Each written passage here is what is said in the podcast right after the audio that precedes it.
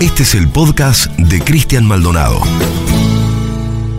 A principios del año 2010, Mario Pergolini perdió un resonante juicio laboral contra Daniel Toñetti.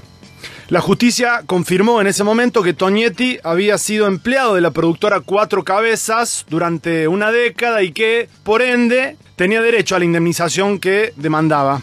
En su estrategia judicial, la exitosa productora porteña perjuraba que nunca había existido relación de dependencia alguna y proponía además que no se tuviese en cuenta el mismo estatuto del periodista. Después del fallo, Pergolini fue a la radio y le mandó públicamente un deseo a su ex empleado. Ojalá no la tengas que usar para remedios oncológicos. 250 lucas verdes se van muy rápido. Eso dijo al aire. Unos años después, el mismo Pergolini aprovechó algunos minutos de su programa en Radio Vorterix, de la que es dueño, para dar una opinión sobre el mayor ajuste de los 73 años de vida de la agencia Telam. ¿Cuántos empleados tiene Telam? Ahí van a tener que hacer algo.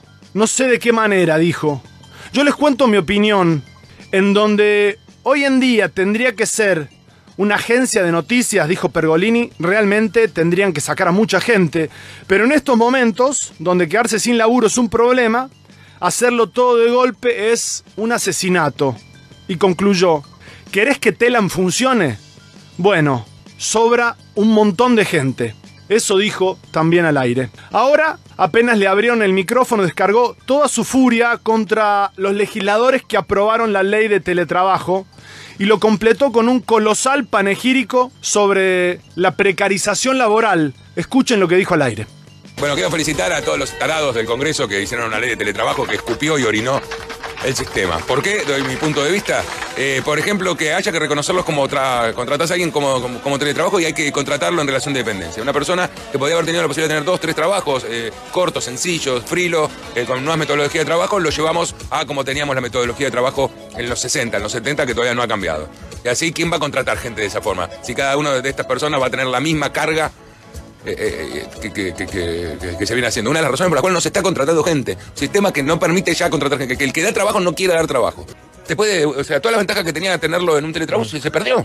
Pero se sigue pensando en trabajo y el que da trabajo es un hijo de puta. La verdad, hacen todo para que el tipo que da trabajo no dé trabajo. Ustedes son unos imbéciles. En serio, son un grupo de imbéciles. No se dan cuenta de lo que están legislando. No dan ventajas nunca para que haya trabajo. Nunca dan ventaja para que haya trabajo. No estoy diciendo que tenga ventaja que, no sean cosas. Pero, pero la verdad, te, frenan la gana de dar trabajo. Decir, no, boludo, cada vez que te doy un trabajo es un problemón. La verdad te, te dicen más cerrado, no tenga gente, no sé, mete la guita en otro lado. Se lo piden a gritos. Mete la guita en otro lado. Bueno, toda su furia. Hay que reconocerlo como traba lo que se le trabó en la lengua, ¿no? Un verdadero escándalo, despreciable por donde se lo mire una de las mayores afrentas a los derechos de los laburantes que hayamos escuchado en los últimos tiempos, algo así como una burda apología de los grilletes modernos.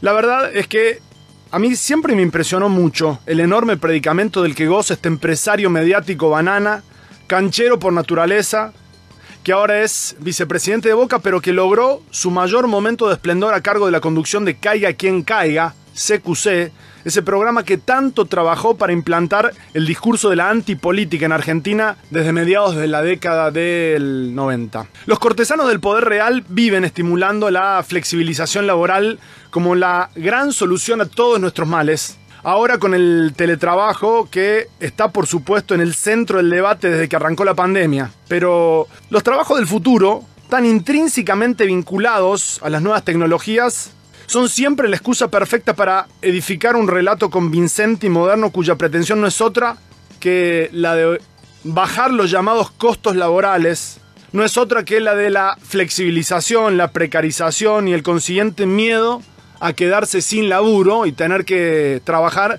en las condiciones en las que quiere que lo hagamos Mario Pergolini, por ejemplo. Nos venden la modernidad y la flexibilización laboral como hermanas y mesas. En su momento fueron McDonald's, Walmart y otras multinacionales las que, en un hecho de los más aberrantes de los que se recuerden desde el fin de la esclavitud legal para acá, ni siquiera dejaban sindicalizar a sus trabajadores en nombre de esa modernidad.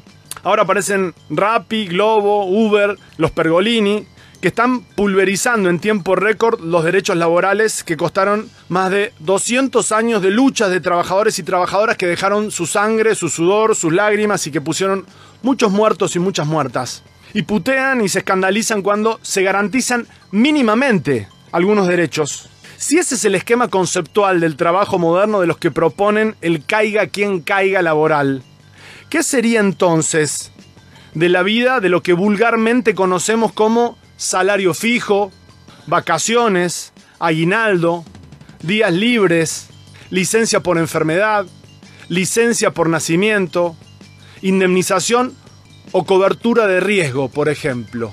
Qué buena pregunta, Mario. Suscríbete al canal de Cristian Maldonado en Spotify para escuchar más episodios.